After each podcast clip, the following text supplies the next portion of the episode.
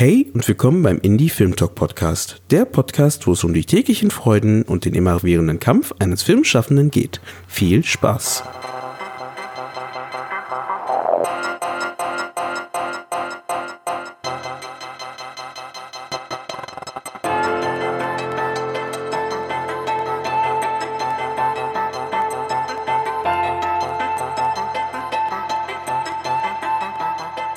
Die Sonderepisode des Indie Film Talk Podcasts wurde bei dem Panel Neue deutsche Genreheldinnen beim Genrenale Filmfestival aufgenommen und beschäftigt sich mit dem Stand von Frauen in der Produktion von Genrefilmen. Ein, wie ich finde, sehr interessantes und wichtiges Thema, worüber es sich lohnt zu reden und natürlich auch lohnt, darüber nachzudenken. Die Gästinnen in dem Gespräch sind Drehbuchautorin Tanja Bubbel, Regisseurin Carolina Helsgard, Autorin und Comiczeichnerin Olivia Fiewig und Regisseurin Tini Tüllmann. Durch das Gespräch führt die Regisseurin und Drehbuchautorin Anne Kloster. Viel Spaß bei dieser Sonderepisode.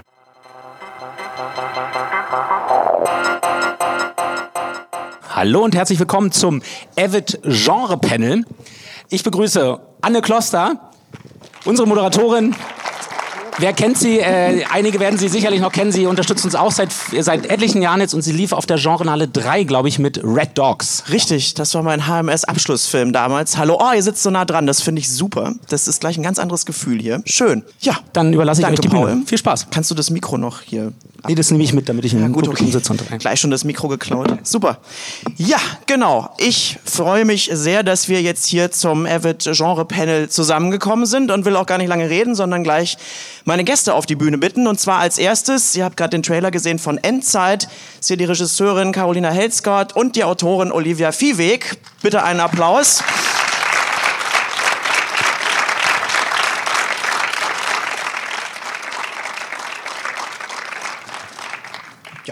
Und dann ein weiterer Film, den wir auch gerade gesehen haben, der, glaube ich, auch auf der Genrenale mal lief. Ja, Freddy Eddy von Tini Tillmann, der Regisseurin. Auch sie ist heute hier. Herzlich willkommen.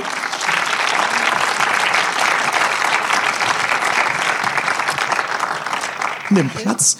Und dann haben wir da hinten noch Tanja Bubbel. Tanja hat 2017 den Genre-Pitch gewonnen, den Ari Genre-Pitch. Herzlich willkommen, auch Tanja. Und eigentlich sollte heute auch in unserer Runde dabei sein Sabine Ehrl, die Regisseurin von F4 Freaks, aber Sabine ist leider äh, in Brüssel aufgehalten worden und kann uns leider nicht hier äh, auch unterstützen, aber lässt herzlich grüßen und sie wäre sehr gerne dabei gewesen. Ja, ich würde einfach gerne mal einsteigen mit der Frage, was euch eigentlich Genre bedeutet oder vielmehr, was Genre für euch ist, weil wir sind ja auf der Genrenale. Also ich bin schon seit äh, frühesten Teenager-Tagen immer ein Fan von Horrorfilmen gewesen. Also das äh, war immer so irgendwie in unserer Gruppe von Freunden war das immer so das Beste, eben in die Filme reinzukommen, in die wir eigentlich noch nicht rein durften mit irgendwelchen Tricks. Und es war so ein total verbindendes Gefühl. Und wir haben diese Filme geliebt und auch wirklich Schiss gehabt. Und irgendwie hat mich das so begleitet. Und äh, deswegen ist es super, dass der erste Film, an dem ich mitgewirkt habe, tatsächlich auch ein Horrorfilm geworden ist. Weil das, du kommst ja aus dem Comic-Bereich. Also das hier ist wirklich dein erster Ausflug, wobei. Genau. hoffe- Also ich bin eigentlich Comiczeichnerin und Illustratorin und habe vor dem Drehbuch, also Graphic Novels oder Comics, je nachdem, wie man es äh, bezeichnen will, veröffentlicht und äh, hatte eigentlich nie dran geglaubt, dass das mal klappen könnte mit dem Film, weil ich dachte, ah, das ist so schwer, da kommst du nie rein und mach mal deine Comics und in 50 Jahren fragt mal jemand, ob er was verfilmen darf. Aber letztendlich muss man es dann doch selber machen und irgendwie habe ich dann eben äh, die Drehbuchwerkstatt in München besucht und gemerkt, dass Comiczeichnen und Drehbuchschreiben sehr verwandt ist und dass mir das total Spaß macht. Ja, also ich bin auch so ein richtiger Horrorfilm-Fan. Ich habe immer die Hitchcock-Filme geliebt. Die haben mich auch so ein bisschen traumatisiert als Kind, aber irgendwie äh, mochte ich das. Ähm, ich mag auch vor allem also Genrefilme, weil ähm, die alle so ein bestimmten, bestimmtes Muster haben und äh, es ist fast wie so ein Sonett oder wie sagen. Also es gibt so Höhepunkte, die, die immer ähm, drin sein müssen. Und ähm, ich finde es für die Geschichte sehr angenehm und ich freue mich auch immer und wollte auch immer in diese Richtung arbeiten. Ja, also ich kann es eigentlich nur wiederholen, bei mir ist auch sehr ähnlich. Aber vielleicht ähm, auch deshalb, also ich komme aus einer Kleinstadt, aus Freising bei München und ähm, bin, glaube ich, einfach unter so einer Käseglocke aufgewachsen, dass mir das eben sehr gefallen hat, genau das Gegenteil zu erleben. Und deswegen war für mich auch ja, Genre eigentlich immer, also ich wusste gar nicht, dass es Genre heißt, gebe ich ganz ehrlich zu. Ich habe halt, also Horror und sowas kannte ich, aber ich habe erst mit dem Film jetzt, mit Freddy Eddy, diese ganze Genre-Nummer, wo ich mir dachte, Genre, was meinen die mit Genre? Du hast einen Genre-Film gemacht. Gebe ich ganz ehrlich zu, wusste ich vorher nicht. Also ähm, kannte Thriller, ich kannte Horrorfilme, aber das ja, seit der Genrenale weiß ich natürlich auch, was Genrefilme sind. Du, das wird ja auch hier heiß diskutiert. Ja. Erst gestern hatten wir auch die Diskussion, was ist überhaupt Genre? Also insofern. Und dann fragst du uns das nochmal, obwohl ja das. Natürlich frage ich das nochmal. Ähm, ich glaube, äh, ich habe mich schon immer dafür interessiert, so, also für Stoffe, die nicht rein realistisch sind, sondern immer so ein bisschen ins Fantastische gehen und über den Realismus hinausreichen. Und ich glaube, das ist das, was ich an Genre so gerne mag und was ich auch selber gerne erzähle dann sitzen wir hier genau richtig, wie wir natürlich schon wussten, aber es ist doch schön, wenn das bestätigt wird. Was mir ja äh, immer passiert ist, ich bin schon seit Jahren totaler Actionfilm-Fan und wenn man dann, also als ich dann mit dem ersten eigenen Actionfilmplan rausging, kam ganz oft dieses, wie, du willst als Frau Action machen, wieso? Und das kann ja nicht sein und oh, dass du das überhaupt kannst. Oder dass dann halt sowas kam wie, oh, das finde ich ja gut, dass gerade du als Frau das auch machst so Sätze, das war auch noch gar nicht, ist noch nicht so lange her, so zwei, drei Jahre her, die man ja eigentlich gar nicht erwartet, aber die dann doch kommen. Ähm, um gleich ins Thema einzusteigen, wie sind denn da eure Erfahrungen? In, gerade wenn man eben Genre macht als Frau oder ihr als, als Frauen, die dann äh, in den Genrefilmbereich gehen, kennt ihr solche Erfahrungen? Habt ihr das auch schon mal erlebt? Ähm, also ja. ich finde, bei Endzeit ähm, fand ich im, also in der Entwicklung und auch während der Produktion wurde das überhaupt nicht thematisiert, sondern das, das kommt jetzt erst. Also ich bin immer, immer wieder bei Pressekonferenzen oder in Interviews muss ich halt, äh, also nicht rechtfertigen, aber ich muss mindestens immer erklären, warum ausgerechnet ich mich für einen Zombie-Mashup-Horror Geist Geisterfilm äh, interessiere. Also das wundert mich auch so ein bisschen. Also ich weiß nicht, aber es hat vielleicht mehr mit einem also ja, ich weiß nicht, was mit so ja, mit, einem, mit einem Journalisten zu tun, als mit mir. Also es hat eigentlich ja. nichts mit mir zu tun, also finde ich. Also das ist auch die Erfahrung, die ich gemacht habe, dass während des Schreibens, also wie gesagt, ich habe das ja ein Jahr in dieser Drehbuchwerkstatt geschrieben, wo man mit ganz vielen Leuten äh, konfrontiert war, die das kritisiert haben oder gelobt haben, je nachdem. Und es war tatsächlich nie, nie ein Thema, dass das eine Frauengeschichte ist und dass ich das als Frau schreibe. Also es war so, völlig egal eigentlich. Und aber tatsächlich kommt es jetzt so hinterher. Plötzlich ist das ein Thema, was uns tatsächlich auch sogar so ein bisschen stört manchmal, wenn das so äh, in den Fokus gerückt wird, weil wir wollen natürlich jetzt nicht darauf reduziert werden. Ja, das ist gut, dass ihr das sagt, weil in der Tat Endzeit erlebe ich jetzt auch in letzter Zeit immer so, als wenn man auch hier so in den, ne, da mit Leuten drüber redet, ah ja, der Frauen-Zombie-Film, das ist wahrscheinlich Wenn's ein Etikett. Wenn dem Film hilft, dann ist das völlig okay. also, aber das wäre doch gleich eine nächste Frage von mir gewesen. Zack, gleich beantwortet, super. Ja, aber dass da eben Don, dass eben anscheinend ja doch was Besonderes ist, was dann auch Leute dazu bringt, eben gerade diesen Aspekt nochmal rauszustellen, vielleicht mehr als sich überhaupt über den Film an sich zu unterhalten, finde ich, also es fällt auf das kann man ja schon festhalten, dass es überhaupt erwähnt werden muss, dass es ein Frauen-Zombie-Film ist. Aber, äh, aber, ich glaube, damit meinen die doch eigentlich, dass zwei Frauen in den Hauptrollen sind, oder? Also ich ja, weiß das, nicht, ob die jetzt das Team.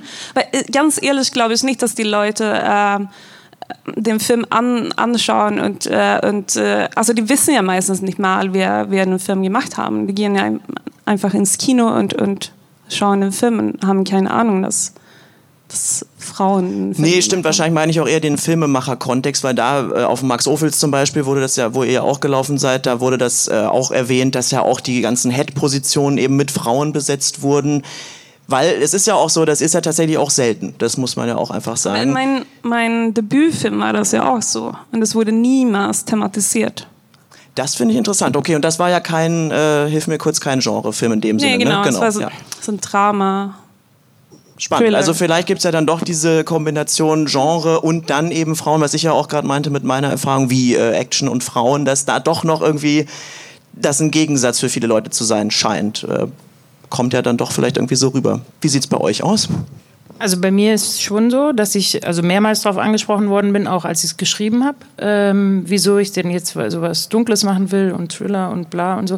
Das liegt aber möglicherweise, das kann ich nicht genau sagen, auch ein bisschen daran, dass ich jetzt privat eher eine Frohnatur bin und alle immer gedacht haben, ich mache eine Komödie. Also warum auch immer, alle waren immer sicher, dass ich was Lustiges schreibe. Und deswegen war das dann so, hä, wie, hä wieso, hä, ein Thriller und äh, ähm, ich mich aber eben persönlich seit schon Kindheitstagen, ich mag spannende, gruselnde Sachen und so. Und deswegen, für mich war immer klar, dass ich was Spannendes machen will. Und nichts, also nicht, dass ich nichts Lustiges machen will, aber eben auch äh, was Spannendes.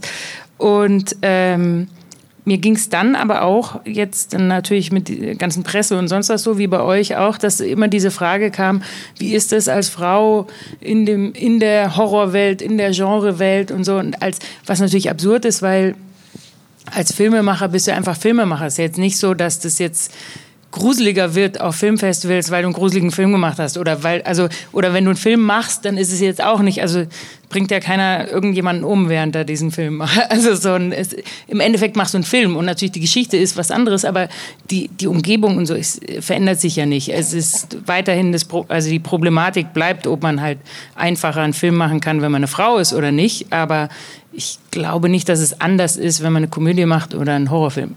Stelle ich jetzt einfach mal, glaube ich einfach nicht. Also.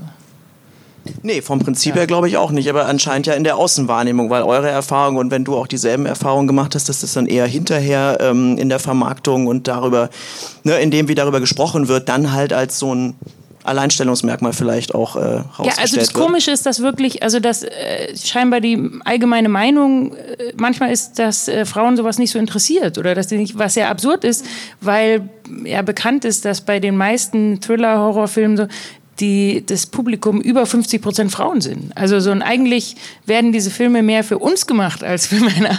Also so ein, und deswegen eigentlich müsste man sagen, hä, du bist ein Mann und du machst Thriller und Horrorfilme? Was? Also eigentlich müsste es so rum sein. Ja, da ja stimmt, absolut. Das, wenn man es mal umdreht, sieht man, wie absurd dann vielleicht auch so eine Feststellung ist, weil andersrum passiert es meiner Meinung nach nicht. Ja. Ähm, ich kann noch gar nichts Richtiges dazu sagen. Also ich habe nach diesem äh, Genre-Pitch vor zwei Jahren halt das Drehbuch entwickelt und bin inzwischen mal wieder auf Produzentensuche. Also es hat sich als recht schwierig gestaltet für mich, den Stoff irgendwo unterzubringen. Und ähm, auch die, äh, die Resonanz von Sendern war nicht besonders groß, was aber auch daran liegen mag, dass es ein sehr spezieller Stoff ist. Und es geht um ein... Kannst du kurz was zum, genau, zum ja, Inhalt Genau, also es geht, gerade, ja. es ist ein Kammerspiel mit einem weiblichen Werwolf. Und äh, im Grunde geht es halt darum, dass eine, eine Frau ihr Wochenende auf äh, dem Anwesen der Familie verbringt. Ihre Schwester ist zufälligerweise auch da und ähm, die Protagonistin ist gezwungen, sich als Werwolf zu outen, was sie äh, bislang vermieden hat. Und das führt zu allerlei Verwicklungen, die ins äh, ja, also in ein fulminantes äh, Finale enden. Ähm, huh. Ja, also es ist ein sehr eigenwilliger Stoff, geil. es ist ein lustiger Stoff, es ist ähm, äh, im Grunde gibt es auch schon einen, einen Cast, den ich mitbringe.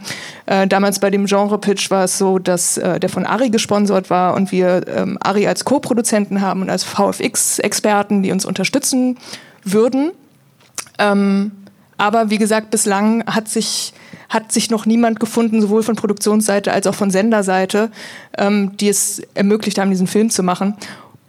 Und ich glaube nicht, dass es jetzt was damit zu tun hat, dass es ein, äh, um einen weiblichen Werwolf geht oder dass es jetzt eine spezielle, ähm, spezielle Vorbehalte gibt, dass ich als Autorin und Regisseurin diese Art von Film mache. Ich kann mir vorstellen, dass das generell ein generelles Problem bei Genre in Deutschland ist, auch von dem, was ich bislang so gehört habe. Ich glaube, es war bei deinem Film wahrscheinlich ganz ähnlich. Ne? Und ähm, also du meinst jetzt überhaupt so einen Genrefilm, äh, also da Finanzierungsmöglichkeiten aufzutun etc. Genau, ja. genau. Und ähm, insofern kann also ich aus meiner Warte nicht berichten, dass das irgendein Thema bislang war. Naja, das ist ja, man würde ja auch, also ich würde hier ja auch lieber nicht sitzen und das gar nicht diskutieren müssen. Ich glaube, da sind wir uns vielleicht alle einig. So, dass, ich finde es eigentlich ja auch Schwachsinn, dass man dann diesen Unterschied aufmachen muss, Frauen oder Männer. Aber vielleicht könnte man das ja auch als Chance sehen, weil wenn man jetzt mal sagt, ja geil, okay, Frauen-Zombie-Film, ich fange mal wieder da an, aber was wären denn dann vielleicht die Chancen? Also was kann man denn dann vielleicht, gibt es in eurer, eurer Meinung nach Perspektiven, die man dann vielleicht neu auftun kann oder auch vielleicht Konflikte in den Figuren, wenn es eben zwei weibliche Hauptfiguren sind im Gegensatz zu äh, ne, jetzt sag ich mal The Walking Dead oder anderen, da gibt es ja noch viel mehr im klassischen, klassischen Zombie-Genre. Also was kann dann vielleicht auch der Vorteil sein oder eben, ja. Also was ich immer ganz toll fand mit äh, Olivias Drehbuch, war, dass äh, sind das diese zwei sehr unterschiedliche Frauen und die werden ja auch die, also im Laufe der Geschichte werden die auch ziemlich eng, also die werden ja auch äh, freundet oder es gibt auch sogar so eine Art von, finde ich, so romantische Liebe zwischen den beiden. Aber ich, ich fand es super, dass es nicht so süß war. Also ich fand es toll, dass die, dass die sich äh, auch geprügelt haben und dass die auch miteinander gekämpft haben und so, weil, und die konkurrieren ja auch miteinander. Und ähm, das fand ich im Bezug auf so ähm, weibliche Freundschaft sehr erfrischend, weil ich kenne das auch so ein bisschen. Ja, ja, witz, witzigerweise ist es ja sogar so, also ich habe da, ich habe das mal in der Übersicht gesehen über den Bechteltest und so verschiedene Genres. Und das Genre, das äh, den Bechteltest am häufigsten besteht, ist das Horrorgenre, weil da häufiger mal Frauen vorkommen, die einen Namen haben und sich unterhalten und zwar nicht über einen Mann, weil sie müssen ja überleben. Und da werden dann öfter Gespräche geführt, die eben nicht so äh, in die Klischeekiste gehen. Und deswegen glaube ich, dass das zum Beispiel das jetzt wirklich das Horrorgenre gar nicht so ein ganz großes Problem vielleicht hat, weil es sehr viele starke äh, Frauenfiguren oder sehr präsente Frauenfiguren schon schon lange hat. Aber natürlich äh, ist es immer noch nicht, dass es ausgeglichen ist. Aber ich glaube, ausgerechnet dieses Genre ist auf dem besten Wege dahin, äh, irgendwie da äh, zu einer Gleichberechtigung zu kommen oder zumindest coole, äh, diverse Figuren auch zu zeigen. Äh, der Bechteltest ist euch allen bekannt? Nee, das ist ein, Gott, glaube in Schweden entwickelt. Nein, das ist eine, Amerika das ist eine amerikanische Comiczeichnerin, Alison okay. Bechtel. Und die hat, ja, und die hat gesagt, dass wenn sie sich einen Film anguckt, dann muss der drei Dinge erfüllen. Nämlich erstens, ähm, es gibt zwei, mindestens zwei weibliche Figuren in dem Film. Ähm, zweitens, die beiden Figuren müssen sich unterhalten. Und drittens, nicht über einen Mann. Und äh, es ist halt absurd, dass im Prinzip fast 90 Prozent aller Filme, mit denen wir aufgewachsen sind, diesen Test nicht erfüllen, obwohl man denkt, das ist doch das Dümmste, äh, was jeder Film erfüllen müsste. Aber es tut er nicht. Also, oder es tut fast äh, kein großer Blockbuster äh, in der Regel seit äh, 50 Jahren oder seit 70 Jahren nicht. Und, ja, das, das ist eine sehr konfrontierende Frage, wenn man da seine Lieblinge mal drauf abklopft und feststellt, oh, Mist, äh, ja. Aber interessant, weil ich ja, danke für die Erklärung, weil ich tatsächlich Horrorfilm immer noch verbinde mit den klassischen Scream Queens und wenn dann halt, oder eine Clique, die zusammengesetzt ist, aber meistens ist dann auch die Frau eher ein Love Interest oder wie auch immer. Aber finde ich gut zu hören, dass der Bechteltest dann gerade bei den Horrorfilmen äh, so positiv ausfällt. Hätte ich nicht gedacht. Wieder was gelernt. Super. Wie seht ihr das? Also die Frage gerade eben, ob das vielleicht auch gerade aus, also ob die weibliche Perspektive oder weibliche Hauptfiguren gerade bei Genrefilmen auch eine Chance bieten können. Oder den Film, darum geht es ja hier auch so ein bisschen, den, den Genrefilm in eine andere Zukunft vielleicht auch auf eine Art bringen können. Also ich glaube, äh, weibliche Hauptfiguren und Perspektiven sind ja immer ganz schön. Also äh, e egal wo, ganz einfach, weil es sie ja dann doch häufig nicht gibt. Und ähm, insofern würde ich sagen, trifft es sicher auch auf den Genrefilm zu. Ich freue mich halt immer, wenn man mal eine normale Frau auf der Leinwand sieht oder in der Fernsehserie und ähm, so ein, ein, ein, also weibliche Vorbilder generiert, die halt nicht so den klassischen Stereotypen entsprechen. Das ist ganz lustig. Ich hatte neulich Bilder gesucht bei Google, weil ich ein, ähm, eine Serienbibel von mir bebildern wollte. Und ähm, da gibt es halt recht viele weibliche Figuren. Und ich habe dann so Bilderanfragen gestellt bei Google wie ähm, Frauen gehen die Straße entlang oder ähm, Frau nachts in der Stadt, weil ich einfach so coole Frauenfotos haben wollte. Und es war fast unmöglich, Bilder von Frauen zu finden, die halt also ne, normal irgendwo unterwegs sind, cool aussehen, die nicht irgendwie in rosa gekleidet sind und kichern. Und ähm, also das fand ich schon ziemlich krass, wenn man, also das hätte ich gar nicht erwartet. Ich dachte, klar, da finde ich halt super viel. Ne? Irgendwie so eine Frau, die Auto fährt.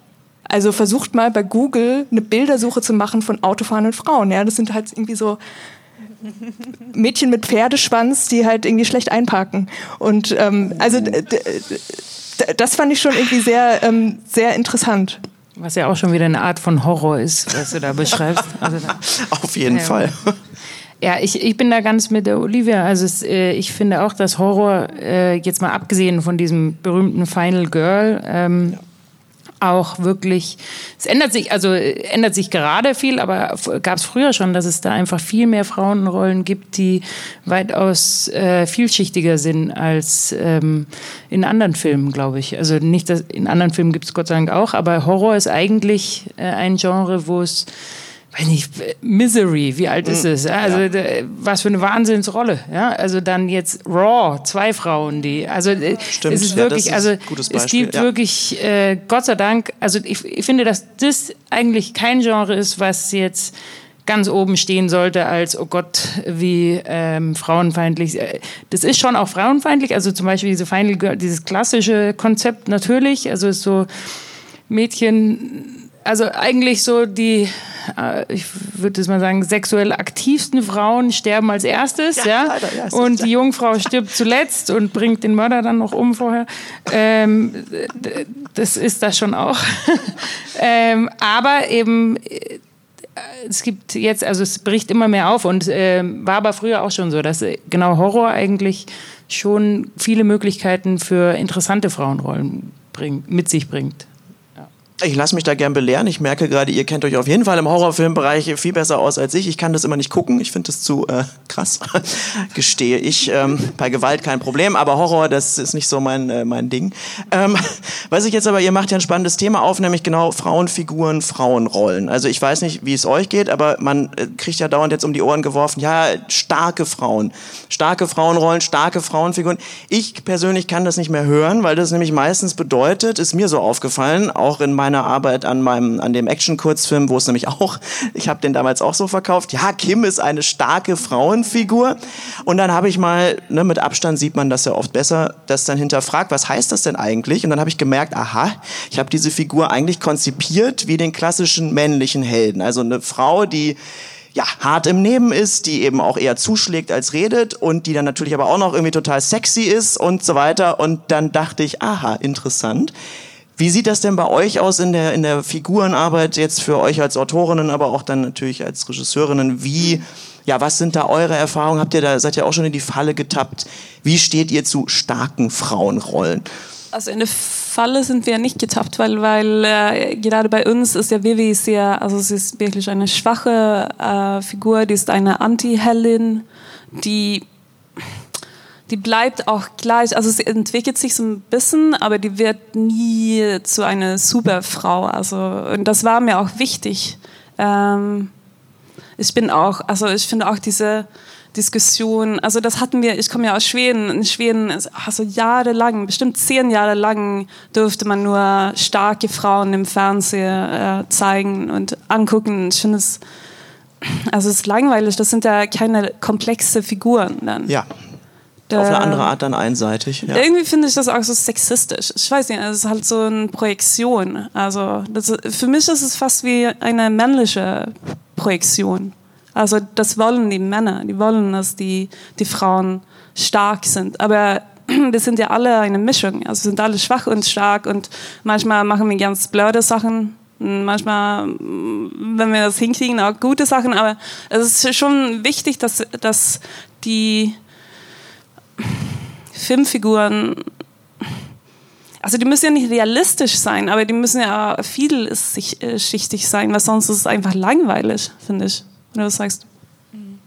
Also ich tapp schon noch in die Falle. Ich habe es ja gerade eben gesagt, ja, Horrorfilme, viele starke Frauen, bla bla. Und dann habe ich gesagt, scheiße, ich will das eigentlich nicht mehr sagen, aber ich sage es trotzdem, weil, weil ich irgendwie damit meine, ja, okay, Frauen, die halt in der Hauptrolle sind. Aber irgendwie muss man das ändern, glaube ich, in seiner Sprache auch, weil die Leute dann immer denken, ja, das ist dann so eine Kampfmaschine wenn du sagst, eine starke Frau Ja, oder so. Genau, das dann ist das, so was eigentlich. übermenschliches Genau, dass du es ja eigentlich schon. wie Männer anlegst und äh, denkst, ah, jetzt hast du es geschafft irgendwie. Und äh, aber genau, bei Endzeit ist die Hauptfigur eigentlich äh, äh, eine Heulsuse mit rosa Haaren. Also ich denke mal, da haben wir schon zumindest da irgendwie, dass die Heldin die, die, die darf schon ein Mädchen sein, ohne dass man irgendwie dann sagt, ja, die muss jetzt sterben, weil sie so schwach ist. Oder äh, also ich finde es finde es total wichtig, da von wegzukommen, dass das einfach immer nur Männer mit Zopf sind, die man da zeigt. So. Das gerade ein schönes Bild, Männer mit Zopf.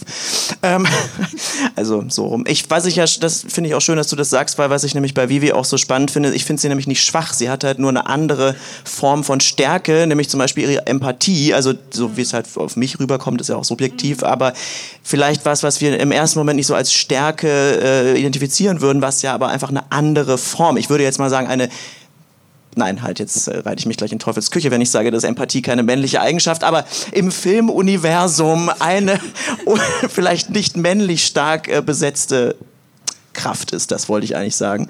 Wobei ich ja tatsächlich auch finde, dass Männerfiguren natürlich, also jetzt reden wir hier gerade über Frauenfiguren, aber es gibt natürlich auch da sehr viel äh, Spielraum und wo es vielleicht noch hingehen sollte, damit auch die Figuren eben eine andere Form von Stärke kriegen. Das ist jetzt hier ja nicht nur beschränkt auf äh, Frauenrollen oder Frauenfiguren. Ich bin zum Beispiel immer ein großer Fan von, von etlichen äh, Helden bei Tim Burton, also hier Nightmare Before Christmas und Edward mit den Scherenhänden. Und mir ist irgendwann mal aufgefallen, dass das wahnsinnig feminine Männer sind irgendwie und dass mir das total gut tut, die in dieser Heldenrolle zu sehen. Also, also mit so, also feminin, also ne, so das, was man sonst Frauen zuschreibt, die sind halt sehr empfindsam und die zweifeln auch an sich und so. Und ich finde das, ich finde das total großartig. Und es ist mir erst dann irgendwie Jahre später aufgefallen, warum ich die eigentlich so mag. Also weil ich sie so selten sehe, irgendwie als Helden.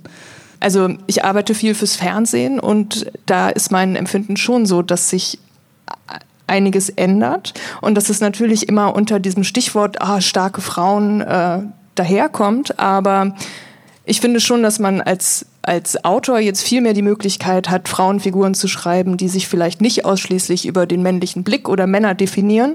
Und ähm, zum Beispiel hatte ich neulich ein Gespräch mit einer Dramaturgin einer, einer Krimiserie, die sagte, ich will nicht noch einen Stoff, wo eine Frau ihren Mann umbringt, weil er sie verlassen hat. So. Und, Das ist ähm, auch mal eine Aussage. ja, und das also ist eine lang, eine langlaufende deutsche TV-Krimiserie und es scheint ein Standard zu sein, dass Frauen meistens morden in diesen Krimiserien, weil sie halt verlassen wurden und deshalb aus äh, der tiefen Verletzung heraus äh, ihre Männer umbringen. Und dass die Dramaturgin sagt, nee, da habe ich keinen Bock mehr drauf. Ich möchte jetzt irgendwie eine Frau, wenn die mordet, ja, dann soll die einen guten, anderen guten Grund haben. Ähm, das fand ich schon ganz sympathisch. Und natürlich kann man das dann unter dem Stichwort starke Frau verbuchen, ja. Aber ähm, interessant ist es ja, äh, dann doch irgendwie vielschichtigere Frauen zu erzählen oder ähm, ja, wie gesagt, Frauen, die sich nicht ausschließlich über Männer definieren. Und das finde ich ist so ein bisschen die Chance dabei. Ja, das ist, glaube ich, der wichtigste Punkt, was du gerade gesagt hast. Also Frauen, die sich nicht über Männer definieren, sondern, und das sind, glaube ich, auch einfach die Frauenrollen, die einer meisten, überhaupt Rollen, die sie, die einer meisten interessieren. Also das, glaube ich, ich falle da auch noch manchmal rein mit diesen starken Frauenrollen und so, wenn man darüber redet. Aber jetzt so beim Schreiben, muss ich ehrlicherweise sagen, ist bei mir eher, also in meinem Film spielt ein Mann eine Doppelrolle und ich habe da nie drüber nachgedacht, ob das eine Frau oder Mann ist. Ich habe es einfach, das ist mir halt so eingefallen. Also es war nie irgendwie so, ich dachte, hey, ich muss jetzt was, also so funktioniere ich auch nicht, dass ich denke, ich muss jetzt was für eine Frau schreiben oder für einen Mann oder für, einen- sondern ich schreibe halt das, was mir so in den Kopf kommt. Aber was mir schon auch aufgefallen ist, dann zu spät, ja, ähm, dass meine Frauenrolle eigentlich sehr klar, also die hätte vielschichtiger sein können, sozusagen die Nachbarinnen, der, in die er sich verliebt und so, das ist alles gut und so, das ist jetzt auch nicht, aber äh, hätte ich noch mehr rausholen können. Aber wie das, mein Gott, jeder hat tausend Sachen, die er am Film besser machen können. Deswegen, äh, alles, ich schreibe gerade was mit zwei Frauen, also so ein, ähm, das, aber auch da nicht, weil ich denke, hey, ich muss jetzt mit zwei Frauen, sondern weil es mir halt so eingefallen ist. Also es, ja, ich finde es immer schwierig, wenn man das mit, äh, wir müssen jetzt nur noch was mit Frauen erzählen oder man darf jetzt nichts mehr erzählen, wo die Frau irgendwie den Mann umbringt, weil er sie beschissen hat oder sonst. Also es sind halt immer so Vorgaben, wo ich denke, wenn du es geil erzählst, kannst du es mir zwölfmal erzählen. Ist mir wurscht, ja, aber es muss gut sein. Also so ein Also ich finde schon, dass jetzt, ähm, jetzt Zeiten sind, in denen man mal Stoffe erzählen kann, in denen Frauen auch Hauptrollen spielen und in denen es, ne, und das war vorher einfach auch nicht der Fall. Also so ein Film wie The Favorite, ich weiß nicht, ob ihr den äh, gesehen habt, der wurde ja in den 90er Jahren, glaube ich, geschrieben und, ähm, und jetzt erst verfilmt und vorher war das offenbar nicht möglich. Und, das wollte ähm, keiner anfassen, ja. Genau, und das ist natürlich schon äh, in, in dieser Hinsicht wahrscheinlich ein kleines Zeitfenster, was sich irgendwann wieder schließen wird,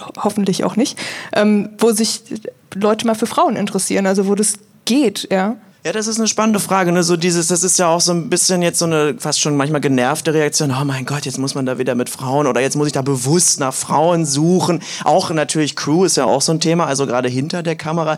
Aber ich finde halt schon, ja, den Schritt muss, dann muss man auch dann also dann darf es auch mal ein bisschen äh, auf den ersten Blick schwierig sein oder einen Effort verlangen, aber es lohnt sich. Also glaube ich schon, weil wir in einem System sind, wo das halt, was du gerade sagtest, Jahrzehnte anders war. Also das wusste ich nicht mit dem zum Beispiel jetzt mit äh, äh The Favorite, das finde ich auch krass. Ähm, aber ich finde es einen wahnsinnigen Unterschied, ob vor, also was Crew angeht und was Bücher angeht.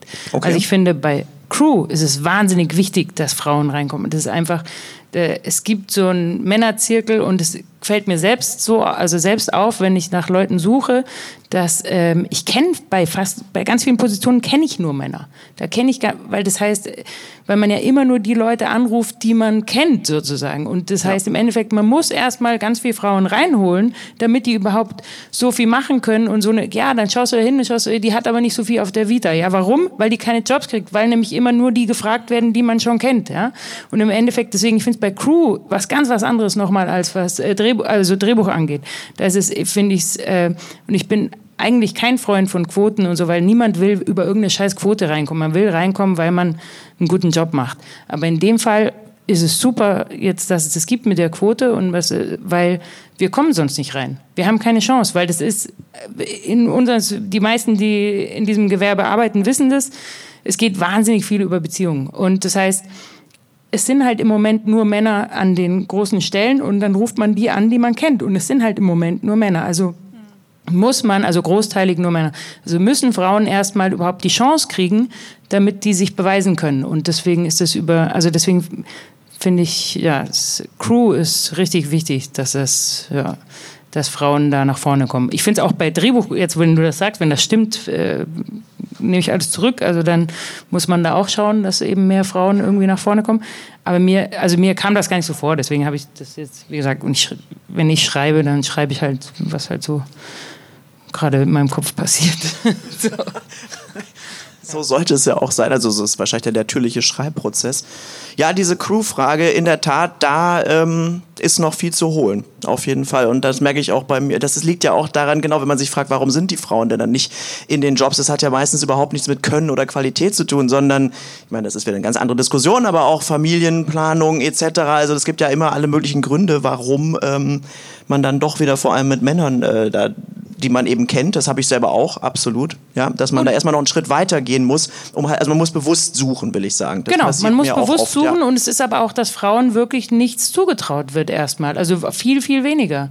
Also ich also habe es jetzt wirklich auch krass erlebt in den letzten, ich hab, bin jetzt, mache gerade äh, Regie bei einer Serie und da hat der Herstellungsleiter mit mir geredet am Anfang äh, wie mit einer Zwölfjährigen. Also so, wo ich dachte, so wow, mit einem Typen würde der nie so reden wie mit mir jetzt. Jetzt alles gut, die sind zufrieden, jetzt alles wunderbar. Aber ähm, also das ist schon was anderes, wenn man als Frau irgendwo hinkommt. Also Männer können das gar nicht nachvollziehen. Das ist, glaube ich, so wie, ich kann nicht nachvollziehen, wie wenn jemand schwarz ist, so kann ein Mann nicht nachvollziehen, wie es ist, wenn man eine Frau ist. Ich bin mir ganz sicher, die, also es gibt tausend Sachen, wo es für Männer schwieriger ist, keine Frage, aber in dem Moment, also, also was das angeht, ist es für uns einfach schwieriger. Also bin ich mir ganz sicher.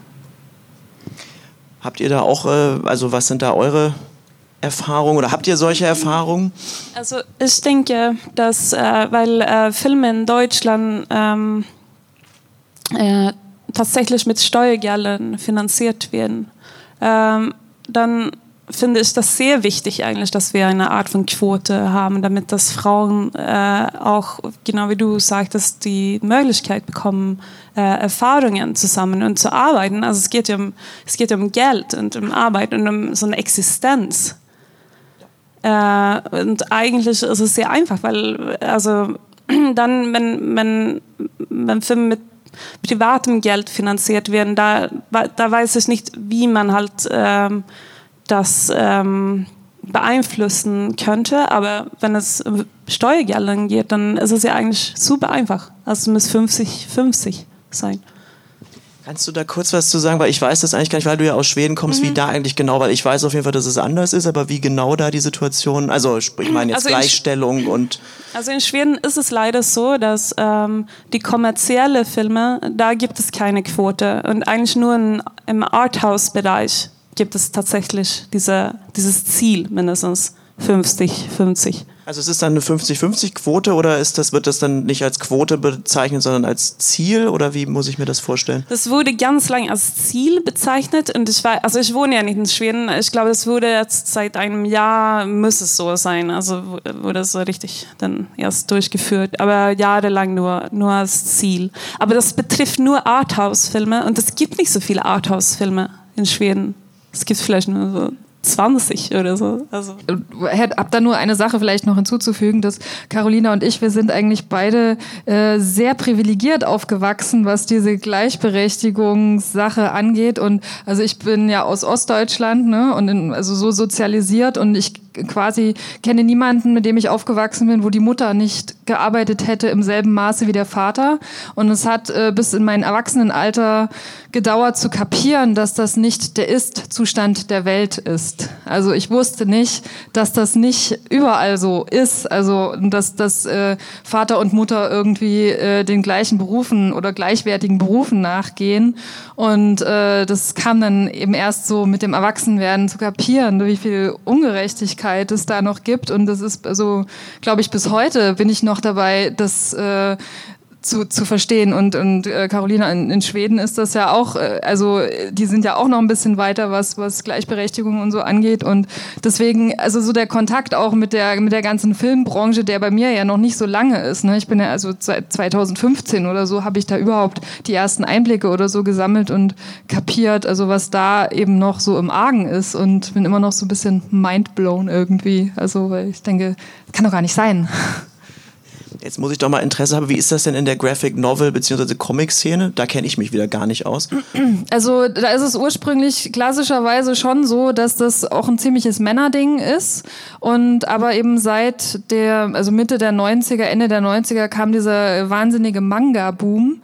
Und der hat eben so dieses Vakuum aufgefüllt, wo es eben keine Frauen und keine Mädchen gab, die Comics gelesen haben, sind die dort quasi dermaßen äh, aufgefangen worden mit dieser mit diesem ganzen Manga-Content, der plötzlich verfügbar war, dass es mittlerweile schon so ist, dass die Comic-Szene sehr durchmischt ist. Also es gibt immer noch so Altherrenveranstaltungen, wo so Typen kommen, die irgendwie nur so einmal im Jahr von der Mutti vor die Tür gelassen werden, um irgendwie ihre Comichefte zu kaufen.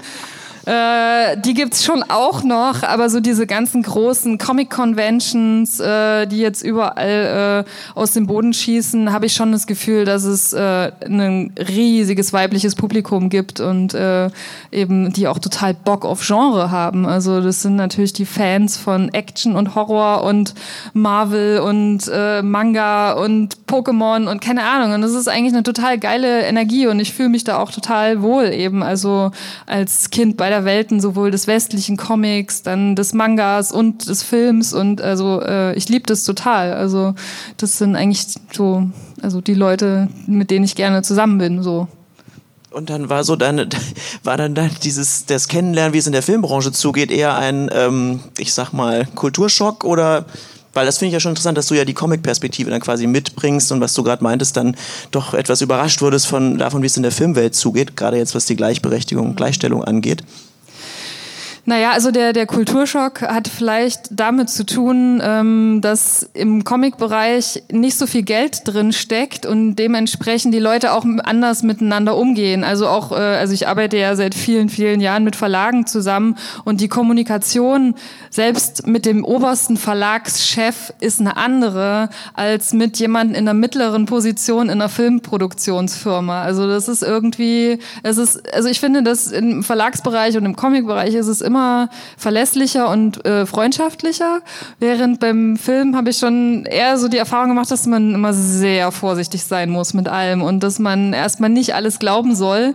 Also und ich bin da ja auch äh, einfach so naiv, so, wenn die das so sagen, dann wird das schon so sein, weil das ist halt im Verlagsbereich ist es dann so wenn die sagen, ah, wir finden dein Projekt toll, wir machen das, dann weißt du, okay, na gut, dann machen wir nächste Woche die Verträge, ne? Und dann werden die Verträge gemacht und dann ist das so. Und, und im Filmbereich ist das immer so, okay, dann reden wir mal das nächste halbe Jahr darüber und vielleicht habt ihr dann immer noch Lust oder auch nicht und vielleicht hasst ihr mich hinterher. Ich habe keine Ahnung. Also ich kann, ich verstehe noch nicht genau, was, äh, was mit den Leuten los ist und ähm, aber das hat witzigerweise nicht unbedingt nur was mit Männern zu tun. Also ich habe auch schon mit, äh, mit, mit Frauen äh, Erfahrungen gemacht, die nicht gut sind. Also das ist jetzt nicht eine geschlechterspezifische ja. Sache. Ja, ich würde an dieser Stelle gerne mal ins Publikum schauen, weil wir wollen hier ja nicht nur unter uns reden, sondern ich würde euch gerne auch die Gelegenheit geben, wo ja schon diese tollen Filmemacherinnen hier sitzen, auch eigene Fragen loszuwerden. Also hat denn jemand eine Frage? Bitteschön. Ich kann, wenn ich höre es hier, ich kann die Frage dann gerne nochmal wiederholen für alle. Also ob eure Geschichten oder ob ihr den Drang habt. Ich versuche mal diese Frage zusammenzufassen. Nein, also im Kern geht's dir, ist ja die Frage, ähm, da ja vieles, was wir hier an Gleichberechtigungsmangel vielleicht ankreiden, mit dem System zu tun hat, wo wir uns in dem, also das Filmsystem, in dem wir uns alle bewegen, ob da nicht die beste Methode für uns als Filmemacherinnen wäre, um dagegen vorzugehen oder es sichtbar zu machen, eben das über unsere Geschichten, über die filmischen Geschichten, die wir erzählen oder gerade nicht und wie hier alle in der Runde dazu stehen ob man jetzt, ja, natürlich, also ist es ideal, wenn die, wenn unsere Filme irgendwas äh, ändern würden an der, an der Situation, aber ich glaube, dass das allein nicht, nicht reicht, um ähm, irgendwie alles äh, in Bewegung zu bringen. Also ich glaube, dass da schon noch andere Wege gefunden werden müssen, ob es jetzt eine äh, Quote ist oder sonst was. Also ich glaube, jetzt nur über unsere Geschichten allein können wir uns nicht von allem befreien, was irgendwie noch schief läuft. So. Das finde ich auch so ein bisschen schwierig. Und also ich muss sagen, ich, also diese Qualitätsdiskussion, die du erwähnst, die höre ich auch seit Jahren. Also ähm, was ist denn Qualität und wer entscheidet darüber? Und äh, offensichtlich machen ja Männer auch ganz schlechte Filme und Frauen bestimmt auch. Also ich meine, äh, es ist ähm, deswegen bin ich eigentlich für die Quote, weil dann, dann kommt man so ein bisschen weg von dieser, dieser Diskussion, die eher sehr subjektiv ist. Und es kann eigentlich nicht darum gehen, finde ich. Ja, und Filme machen über unsere schwierige Situation. Meintest du das? Oder habe ich das jetzt so? Weil ich finde meine Situation auch nicht so schwierig. Ich bin eigentlich sehr, sehr optimistisch und ähm, habe auch gerade ziemlich viel Spaß. Und ähm, ja, ich weiß nicht, ich finde, es geht auch voran. Ja, absolut. Also das kann man, ich finde, das kann man auf jeden Fall sagen, dass in den letzten Jahren, sei es jetzt durch MeToo oder welche gesellschaftlichen Umwälzungen, natürlich bei uns pro Quote Film, muss man ja sagen, hat einfach sehr, sehr viel losgetreten. Alleine schon, dass darüber gesprochen wird, dass es sichtbarer wird und dass man sich auch dem nicht mehr entziehen kann. Also man muss sich damit beschäftigen, nicht nur als Frau natürlich, sondern auch als Mann. Wir alle, würde ich mal sagen. Das kann man auf jeden Fall, ich sehe das auch positiv, dass es tut sich was. Also, aber ich bin auch voll bei euch. Es ist auf jeden Fall noch lange nicht der Zenit erreicht. Also wir sind so meiner Meinung nach, wir haben die ersten Schritte getan und jetzt muss aber noch, jetzt müssen noch sehr viele andere Schritte gegangen werden. es wäre schön, wenn sich die Männer mit solidarisieren würden. Also, dass eben, wenn eine Quote eingeführt wird, dass das nicht nur die Frauen bewegen müssen, die irgendwie jetzt sagen, wir wollen jetzt die Quote, sondern es wäre eigentlich geil, äh, wenn, wenn die Männer sagen, okay, wir machen das jetzt. Also so wie wir uns eigentlich äh, als Frauen auch mit Leuten solidarisieren müssen, die äh, marginalisiert werden oder so. Also äh, wir müssen wir sind eigentlich auf die Unterstützung auch angewiesen von, von Leuten, die halt in Machtpositionen sind, dass die auch auf unserer Seite mitkämpfen und nicht immer nur wir für unsere äh, Belange, weil das ist auf Dauer auch irgendwie blöd. Ja, absolut. Äh, wollt ihr auch noch auf die Frage von gerade eben eingehen? Also ich äh, stimme dem total zu und ich würde sagen, es geht in erster Linie um, um Zugang. Und ähm, also die ganze Branche ist halt super geschmäcklerisch, das weiß halt jeder, der in ihr arbeitet. Ne? Wenn ich einen Stoff schreibe und ich schicke den fünf Leuten, kriege ich sechs Meinungen zurück. Es ist, ähm, äh, also es, es gibt da kein, ähm, also Qualität und Qualität, ne? Wer, wer entscheidet darüber? Es ist geschmäcklerisch. Und am Ende des Tages ist es so, dass, das wurde auch schon gesagt, unsere Branche vor allem durch Beziehungen lebt. Und dass die Jobs, die man bekommt oder nicht bekommt, sehr davon abhängen, wen man kennt, wer einen fördert, wer einem bestimmte Türen öffnet. Und ähm, die Netzwerke, die es gibt, sind halt oftmals männliche Netzwerke. Insofern geht es darum, erstmal in Positionen zu kommen, in denen man überhaupt Stoffe schreiben kann, Filme machen kann, beschäftigt wird. Genau, irgendwas wollte ich noch sagen, was ich gerade wieder vergessen habe. Also zum Beispiel bei Endzeit hatten wir das Glück, also wir haben einen Redakteur vom ZDF, der das Projekt schon in einer ganz frühen Phase unterstützt hat. Der, äh, und von Arte auch ein Redakteur, aber ähm, vor allen Dingen der Christian Kloß vom ZDF, der halt explizit Thriller äh, mit Frauen gemacht hat in der Reihe, der gesagt hat, wir machen jetzt mal Thriller mit Frauen, ja. Und wir haben einfach einen männlichen Unterstützer in einer wichtigen Position gehabt, der von Anfang an diesem Projekt immer den Rücken gestärkt hat, ja. Und das ist es ist eigentlich, äh, was, was du brauchst. Also eben Leute, die in den Positionen sind und die sagen, ey, komm, äh, jetzt machen wir das und wir machen das jetzt mit einer Frau oder mit Frauen. Also und das ist halt super, wenn du solche Leute hast, die dann am Hebel sitzen und sowas dann äh, in, in, in Bewegung bringen und ohne den es diesen Film vielleicht auch nicht gäbe. Also weil wenn wenn man seine Unterstützung hat, dann sind ja die anderen auch alle, die dann sagen, ah, der Christian äh, findet das geil, dann finden wir das vielleicht auch geil oder gucken uns das wenigstens mal an und äh, so geht es dann halt weiter. Ne? Also das sind so die Allianzen Allianzen, die halt gebildet werden. Ach so, und es gibt ähm, auch so seltsame Auswüchse, die dann passieren. Also jetzt mit Pro-Quote Filmen heißt es ja jetzt, ähm, dass seltsamerweise offenbar oder vielleicht dadurch, dass es jetzt mehr Regisseurinnen gibt, die ähm, Drehbuchautorinnenquote bei Tatorten super rückläufig war in den letzten Jahren. Ähm, was offenbar damit zusammenhängt, dass die Leute nicht zu viele Frauen auf ein Projekt setzen wollen. Und das, das habe ich auch schon von Kamerakolleginnen gehört, ja, die nicht engagiert wurden, weil bereits eine Regisseurin auf dem Projekt war. Und da hieß es dann von Produktionsseite ist ganz schön viel Frau. Und ähm, ja, und insofern wollte ich sagen, also euer Projekt ist durch, durch die Branche durchweg so, oder also in meiner Wahrnehmung sehr rausgefallen, auch so kommuniziert worden, dass ihr halt ähm, sehr speziell seid, weil eure ganzen Heads Frauen sind und ähm, das ist, glaube ich, ein super Signal, was ihr gesetzt habt, was auf jeden Fall Türen öffnet und so ein Präzedenzfall war, dass die Leute sagen, oh, ein Film mit lauter Frauen in, in der Crew. Es geht. Es, es geht, ja, äh, es ist möglich, es, die Welt bricht nicht zusammen. Also das ist schon was Besonderes. Ja. Und wie absurd, dass es was Besonderes ist, weil wer würde je sagen, krass, waren lauter Männer bei diesem Film. Ja. Also Wahnsinn. Mehr als drei. Alle Head-Offs, Männer. Wie haben die das geschafft? Assistenten, Männer. Und der Film ist gut geworden. Ja? Also ja, aber das ist genau das. Im Umkehrschluss wird es dann halt sehr absurd plötzlich. Da fällt es einem dann noch mehr auf. Ich sehe da eine Hand.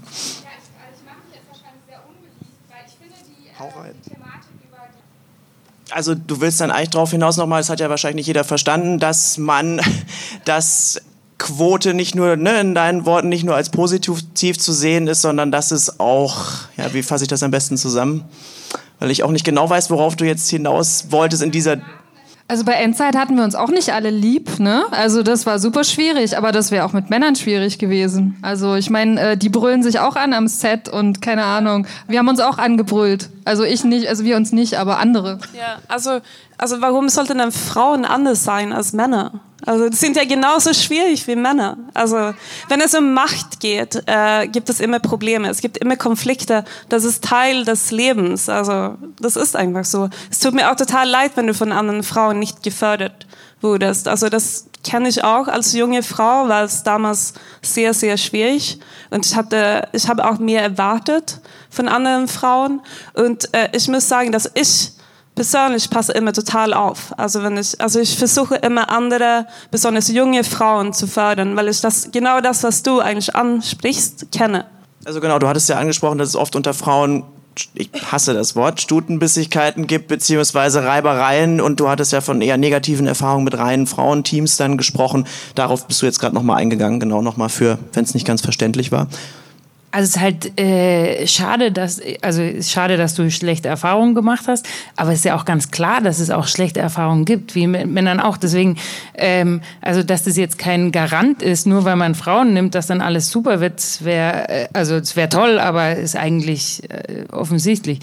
Worum es ja eigentlich geht bei dieser Quotennummer und wie gesagt, hat die Carolina vorher auch schon gesagt, es ist ähm, manchmal, es gibt solche und solche, bei den einen funktioniert es, bei den anderen nicht und so weiter, ja. Aber bei der Quotennummer geht es ja nun mal darum, dass wir einfach in die, unserem, in dem Business, in dem Netzwerk jetzt, sind einfach großteilig Männer. Und wenn du jetzt guckst bei Kamerafrauen, bei Drehbuchautoren, bei egal was, es gibt, wenn du auf die Viten schaust bei Frauen, die haben großteilig viel, viel weniger Projekte da drauf als Männer. Und jetzt, keine Ahnung, gucke ich mir ein Showreel an von einem Kameramann. Der hat 8000 geile Sachen gemacht. Dann habe ich, dann schaust du dir Showreel an von der Kamerafrau, die hat auch ganz coole Sachen gemacht, aber die hat noch nicht so fette Sachen gemacht. Dann denke ich so, dann nehme ich doch lieber den, weil der hat doch so. Und dann überlegst du kurz, denkst du so, wieso hat die denn diese fetten Sachen? Weil die die Jobs nie bekommen hat. Ja, weil die die, und darum geht's bei dieser Quotennummer, dass man einfach ein, eine Tür aufmacht, dass Frauen sich erstmal beweisen können. Also dass dieses Ding, dass das nicht, dass das nicht immer die tollsten äh, Leute sind in jeder Position. Ganz klar, sind Männer aber auch nicht. Da ist auch nicht jeder super. Also da gibt es ganz tolle, aber auch ganz viele, die sind nicht so toll. Und das ist bei uns leider auch so. Also da Deswegen finde ja, was heißt leider? Wir sind halt alle Menschen, um ein ja, bisschen eben. philosophisch also, hier zu werden. Aber es ja. ist ja so. Also, also, es würde mich ja wundern, wenn es anders wäre. Ja. Deswegen, also ich finde es immer schwierig, wenn man als Frau äh, genau da direkt äh, Probleme damit hat, sozusagen, dass eigentlich eine Tür aufgemacht wird. Finde ich eigentlich sehr schade, wenn ich ehrlich bin. Also, ja, ja ich meine, weil du sagst so, dass es. Ja. Also du siehst quasi die Problematik, der Satz fiel gestern auch, dieses Qualität vor Quote, also dass man halt äh, dann auch der Nachteil sein kann, dass man als Frau in ein Projekt kommt und dann, ich wiederhole gerade mal, und dann angefeindet wird, weil man dann als die Quotenfrau gilt und dann aber äh, da, aus, davon ausgegangen wird, dass man nichts kann und halt nur wegen der Quote da ist. Das siehst du problematisch, ja. Da hast du vollkommen recht, aber man muss ja irgendwie anfangen, da, um die Gesellschaft dahin zu bringen. Und das ist, glaube ich, einfach ein, einer der Wege davon. Ich würde ganz kurz noch andere Leute zu Wort kommen lassen. Du hast dich da schon länger gemeldet, da hinten, bitte. Äh, ich finde es ein sehr schwieriges Thema, weil äh, zum einen ist es ja subjektiv. Jeder hat irgendwie eine Meinung. Jeder kann eine Meinung haben.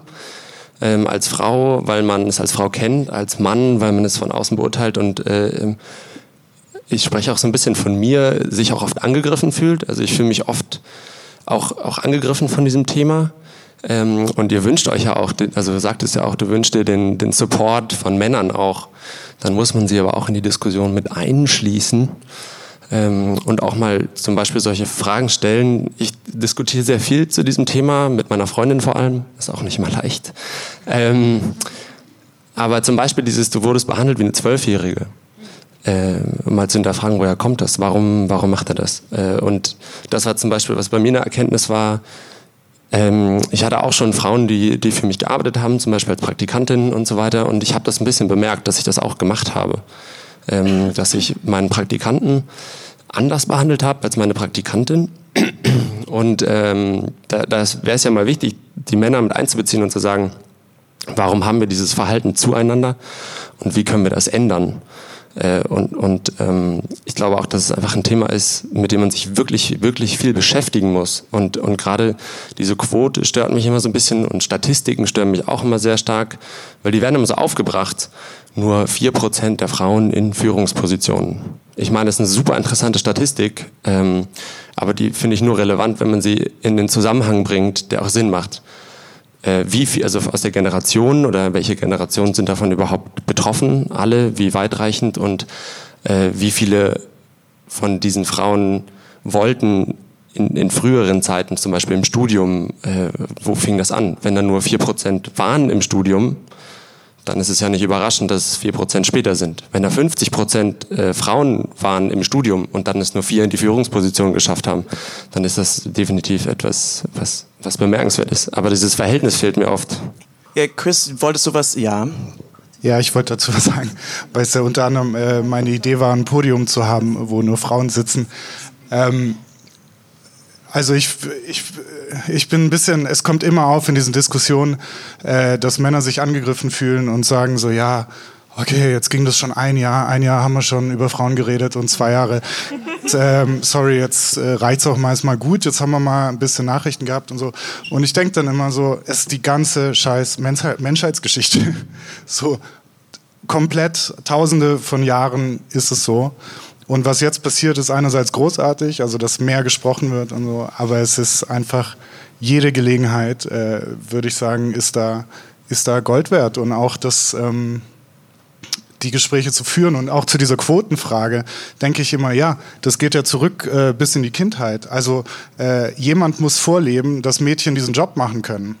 Also das muss ja überhaupt in die Köpfe sein. Und da sind wir wieder in Erziehungsfragen. Also äh, was wird äh, Mädchen als mögliche Karriere vorgelebt und was sind die Möglichkeiten, die sie gehen können und äh, äh, gibt es Männer, die diese Wege auch unterstützen. Ja, meine Mutter war Musikerin ihr ganzes Leben selbstständig und äh, Künstlerin ist rumgefahren und hat natürlich nie einen Mann gefunden, der das auch nur ansatzweise unterstützt hätte und muss da immer für fighten.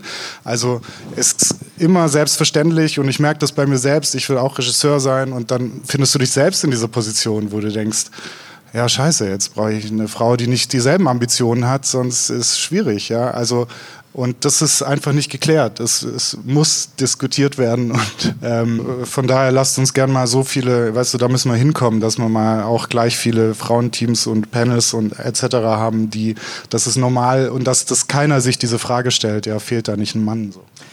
Danke und ich wollte auch noch mal, ja, finde ich auch mal auch zu diesem Panel, weil wir haben da natürlich drüber gesprochen. Ich finde es überhaupt toll, es ist das erste Mal in der Geschichte der Genrenale, dass wir überhaupt mit so vielen Frauen sitzen können. Also ich bin grundsätzlich immer bei dir, dass diese ganze Debatte Männer und Frauen angeht, aber ich finde es auch gerade sehr wichtig, dass wir hier auch einfach mal einen, ich sag mal, rein weiblichen Raum haben, weil ich halt zu lange, ich meine, jetzt 35, äh, das auch immer noch als Seltenheit sehe und äh, eigentlich es schön finde, jetzt auch halt mal, ja, das hat auch ein Gefühl von Empowerment und, und Stärke halt eben mal ja, unter uns zu diskutieren. Das muss es auch geben, weil zu oft habe ich halt Gesprächsrunden gesehen und ich beziehe mich jetzt immer nur auf den Film, weil wir reden hier ja vor allem über Film, wo eben, wo ich halt Männern zuhören musste. Und deshalb nochmal kurz, um zu erklären, dass wir auch diese Entscheidung für dieses reine Frauenpanel hier auch bewusst getroffen haben, um da nochmal eben drauf einzugehen. Es gab noch weitere Fragen. Ja, Stefan? Danke. Ähm, ja, äh, ich wollte auch noch mal kurz auf äh, sowohl das Systemische als auch so die persönlichen Erfahrungen eingehen, weil interessanterweise viele von uns haben, ne, jeder hat seinen eigenen Weg und äh, ich habe unter anderem so die, die, die Machtverteilung äh, witzigerweise total anders erlebt. Ich bin ja jemand, der quasi nur von außen reinge, reinge, sich reingeboxt hat, ähm, also als Autodidakt. Und äh, ich habe jetzt in den letzten zehn Jahren habe ich fast nur für Frauen gearbeitet. Und es war super. Ich muss ganz ehrlich sagen, die schlimmsten Jobs, die schlimmsten Bosse, die ich hatte, waren alles Männer. Deswegen jeder einzelne von, von meinen Chefinnen fand ich absolut großartig. Aber es war tatsächlich, ich glaube, 90 Prozent Frauen. Und ähm, ich habe, weil ich von, eben von außen kam, muss, hab, äh, war so ein langer Weg zu verstehen, wie das System funktioniert.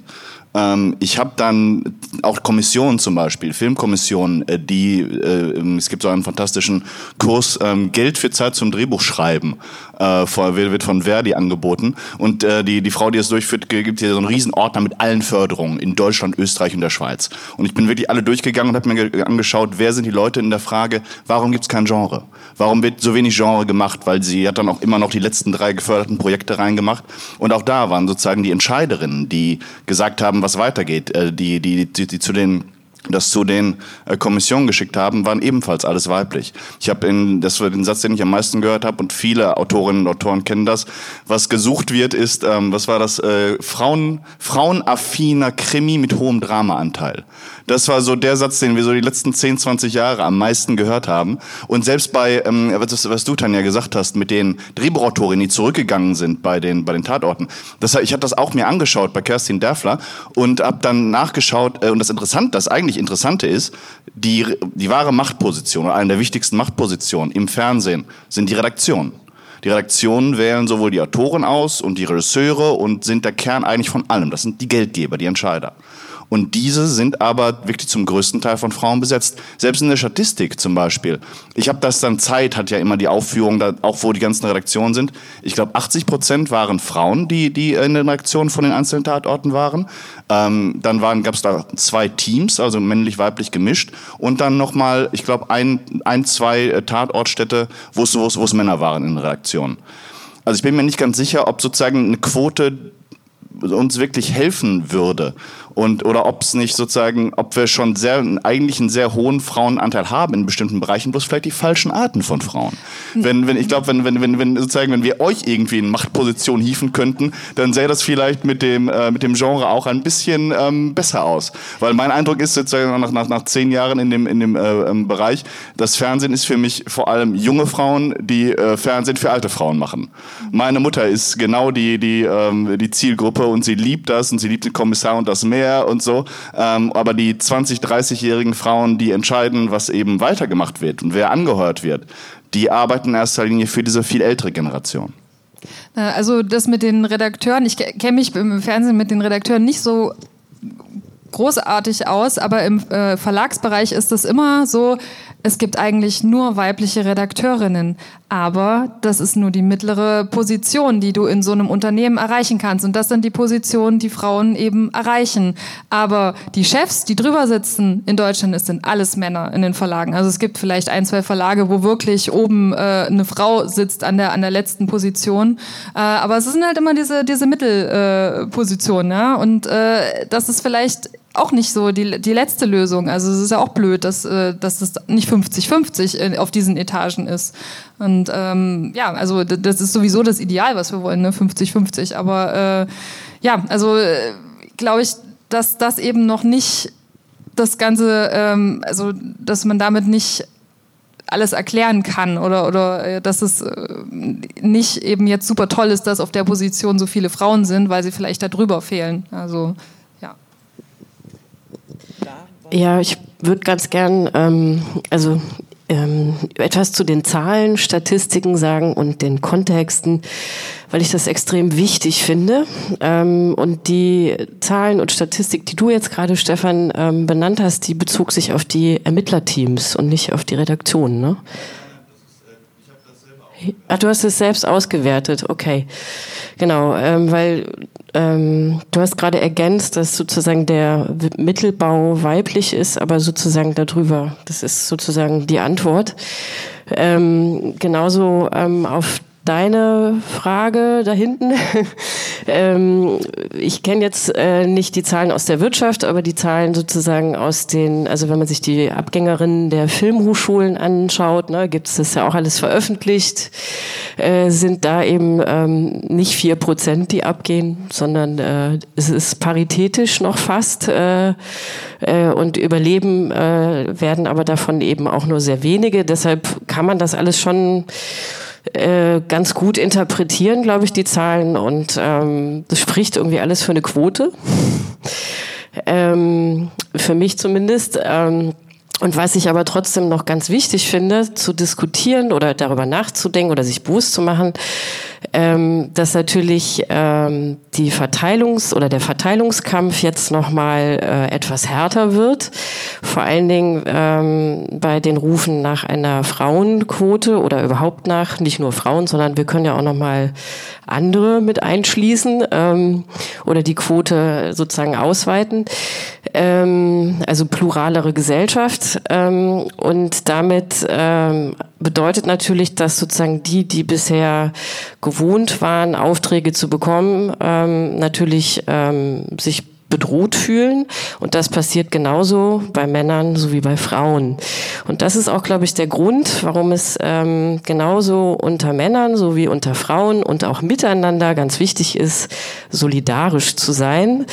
Äh, was dann eine Replik jetzt ist auf deine, ähm, dass Frauen ja so schwierig seien miteinander ähm, und sich äh, weiß ich nicht, ob das deine Aussage war, weniger fördern oder einfach nur schwieriger sind. Das habe ich nicht ganz verstanden, ähm, weil ich glaube, also du hast das ja auch schon äh, gut beantwortet, Tini, dass man da trotzdem auch nochmal hingucken muss und äh, sozusagen nicht immer die Ursache bei den Frauen sucht. Und das ist nämlich eine große Gefahr, sondern systemisch. Und wir im Grunde genommen alle denselben Feind haben.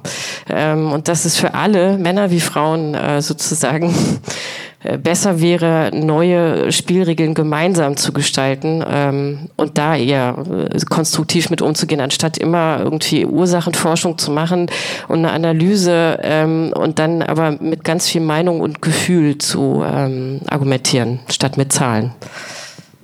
Ja, absolut.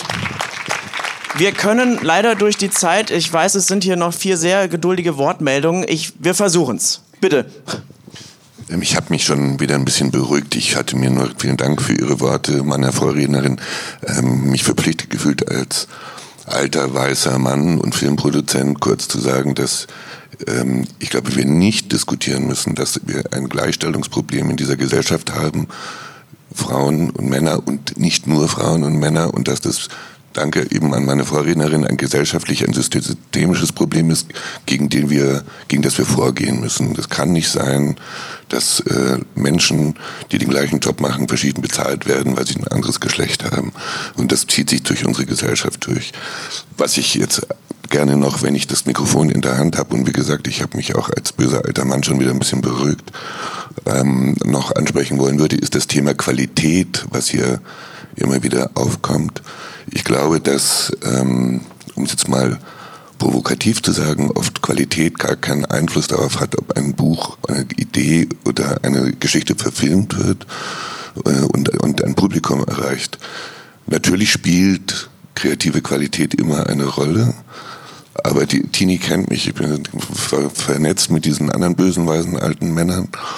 Ähm, spielt einfach äh, eine ganz große Rolle, wie der Markt gerade funktioniert und wo ein Produkt hinpasst. Ich sage jetzt bewusst Produkt und ich habe einfach das Gefühl, dass manchmal die Kreativen sehr wenig darüber wissen, was wir Produzenten eigentlich machen und wo dieses Geld für die Produkte, die wir dann gemeinsam im Schulterschluss hoffentlich ganz toll herstellen, überhaupt herkommt und wie das generiert wird. Äh, Und ich glaube, dass man da mehr gemeinsam darüber reden sollte. Das war es auch schon. Vielen Dank. Gemeinsam ist absolut das Stichwort. Ich werde jetzt noch, ja, drei, also ihr da hinten, du bist ja da hinten, du genau da mit der Lederjacke, ich sehe dich gerade noch nicht so gut, aber und du dahinter meldest dich ja auch schon seit gefühlt drei Stunden. Vielen Dank für die Geduld, ihr kommt dran. Ja, dann auch vielen Dank zurück an die äh, hier an das ganze Panel. Also finde ich super, dass wir darüber sprechen. Ich versuche es jetzt kurz zu machen, wenn wir so wenig Zeit haben. Ähm, ich würde noch versuchen, noch einen anderen Aspekt vielleicht reinzubringen, der da eventuell noch mal zum Nachdenken auch vielleicht äh, führt, weil dank dieser ganzen MeToo und auch hier äh, Pro-Quote-Debatte habe ich ja auch mich selbst dann quasi in den letzten Jahren äh, mehr mit dem Gedanken beschäftigt und klar auch wie du jetzt gerade zum Beispiel der Kameramann da drüben, wie man sich selbst halt verhält gegenüber äh, eben dann im Frauen- oder Männern-Umfeld. Genau, ich will es aber kurz machen. Ähm, Qualität ist ja das eine Ding jetzt gerade gewesen. Ich glaube auch ähm, ein Thema, das glaube ich für Filmemacher immer wichtig ist äh, oder in der Filmbranche ist auch diese Durchsetzungsfähigkeit. Das sagen ja viele ganz gerne und ich habe das Gefühl, klar, äh, da hat man als Mann dann wahrscheinlich einfach die größeren, äh, die besseren Karten. Weil ja diese ganze maskuline Kultur, die wir haben, äh, einfach um jetzt auch hier doch ein bisschen zu hier analysieren und hier ähm, hier ähm, darüber nachzudenken, woher was kommt, äh, das kommt ja aus dem Militär letzten Endes. Das ist diese ganze maskuline Kultur von Gehorsam und von Disziplin auch, ähm, das ist was Militärisches und das haben wir natürlich auch. Es gibt einen berühmten Regisseur, mir fällt er nicht ein, der Filme machen mit äh, in den Krieg ziehen verglichen hat und wir haben ja ähnliche Situationen, wenn man einen Film dreht. Das ist eine Situation, die äh, in eine gewisse Richtung geht, sag ich mal und daher ähm, der schöne Schulterschluss, den ich jetzt versuchen wollte, ist zu der äh, Aussage von Freund von dir, dass äh, du ja ganz gerne auch dann diese, diese femininen Helden die sehen möchtest im Film. Und dann haben wir, glaube ich, für uns alle jetzt vielleicht diese Frage, wen möchten wir dann eben in so einem Filmteam haben? Wir haben ja oft, höre ich ganz oft, äh, so Machtmenschen, die momentan eben am Set da regieren, äh, egal ob Mann oder Frau, also geschlechtsunabhängig. Und ähm, ich hatte auch jetzt auch keine Antwort, weil letzten Endes jeder, der selbst Regie geführt hat oder einen Film produziert hat, weiß halt, es ist eine Grenzerfahrung. Neben mir sitzt Steffen Hacker, der sechs Jahre lang Ingenium gemacht hat. Wir kennen die Jungs hier von Schneeflöckchen, ähm, Immigration Game und so. Ich selbst habe auch eine ähnliche Reise vielleicht vor mir. Äh, diese, dieses Thema Durchsetzungsfähigkeit, das, worauf auch Produzenten ja dann auch dann mal gucken, ist halt dann wirklich wichtig. Wie, wie kommt ein Film zustande? Wird er auch zu Ende gebracht? Ähm, weil sonst hat man ja gar kein Produkt und gar nichts am Ende. Und ähm, ich glaube, diese Balance zwischen ja eben Maskulinität und Feminität irgendwie da, da zu finden, ist äh, da wahrscheinlich das Entscheidende auch gerade fürs Filmemachen. Okay, das war's. Danke. Dann würde ich da zur letzten Frage noch gehen, weil dann werden wir auch äh, sonst aus dem Saal gekehrt. Ja, danke schön. Ich wollte erst mal sagen, mir ist es scheißegal eigentlich, wer einen Film gemacht hat, von, ob das eine Frau oder ein Mann ist. Von mir aus kann das eine Katze oder eine Giraffe gemacht haben. Wenn der Film cool ist, ist der Film cool. Aber was ich eigentlich sagen wollte, ist, weil ihr meintet, es müsste ein Umbruch entstehen und diese Rollenverteilung. Aber wenn man in die Filmgeschichte guckt, gibt es doch genug gute Beispiele, wo Frau eine Frau sein kann. Wenn man zum Beispiel Ende der 60er Filme mit Senta Berger nimmt. Senta Berger ist in diesem Film, sie trägt den Film und ist eine vollwertige Frau. Selbst in so einem Trash-Film wie Als die Frauen noch Schwänze hatten, ist Senta Berger eine vollwertige Frau. Oder man nimmt äh, Filme äh, aus der DDR 1974, die Hostess, äh, geht um eine Hostess, die im Fernsehturm arbeitet. Ist auch in diesem Film eine vollwertige Frau und wird gut gefeatured und gut dargestellt. Oder wenn man in ein Land wie Japan geht, da gibt es zum Beispiel Pinky Violence. Das sind starke äh, Mädchenbanden, die Yakuzas verhauen. Da hat man zwar wieder so ein bisschen Rape Revenge mit drin und äh, starke Rollen. Aber, oder, oder Schweden, 1974, Thriller ist auch ein Rape-Revenge-Film und Christina Lindberg ist die starke Frau in dem Film. Oder äh, es gibt Doris Wishman, die Schmuddelfilme gemacht hat, sowas wie Tödliche Brüste, wo eine Frau mit großen Brüsten äh, ähm, Männer halt in ihre Brüste packt und die erstickt und es ist so ein Rachefilm. Aber dem Produzenten war es scheißegal, ob das eine Frau ist, weil Doris Wishman hat halt abgeliefert und das war eine gute Sache. Und ähm, ich meine, dieser Umbruch, wir haben ja James Bond-Filme gehabt mit Pierce Brosnan, da ist zum Beispiel M eine Frau im zweiten Pierce Brosnan-Film und äh, Michelle Adieu ist die Partnerin von James Bond, die in diesem Film total gleichwertig ist. Also sie, sie ja, naja, das ist halt dieses Rollenmodell. Und noch. weniger Sätze also, wahrscheinlich. Das muss sich halt ändern. Aber das. das ist grundsätzlich in der Filmgeschichte gibt es auf jeden Fall eine Menge Beispiele. Und es gibt zum Beispiel auch japanische Pinko-Jäger-Filme, die eigentlich die Auflage haben, äh, vier Sexszenen zu haben, ein bisschen Brust zu zeigen.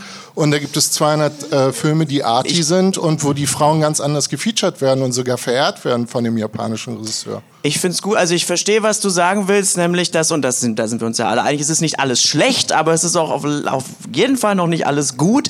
Und ich merke, ich würde sehr gerne noch hier wahrscheinlich, wie wir alle, weiter diskutieren. Gleichzeitig denke ich auch, ne, ist jetzt auch äh, mal wieder gut. Nein, tatsächlich, äh, Scherz beiseite. Ich ähm, finde es tatsächlich schade, dass wir an dieser Stelle abbrechen müssen. Müssen wir aber und ich freue mich, dass wir hier auf jeden Fall wieder einen, finde ich, guten, komplexen Anstoß in ein Thema machen konnten, was natürlich nicht sich in anderthalb Stunden ausdiskutieren lässt. Aber wir sind am Diskutieren, wir sind gemeinsam hier in diesem Raum und gemeinsam auf der Genrenale und so darf es auch gerne weitergehen. Vielen Dank an euch als Publikum. Danke für die anregenden Fragen und Bemerkungen und vor allem danke an die wunderbaren Panel-Teilnehmerinnen Carolina Helskart, Olivia Viehweg, Tini Töllmann und Tanja Bubbel. Vielen Dank.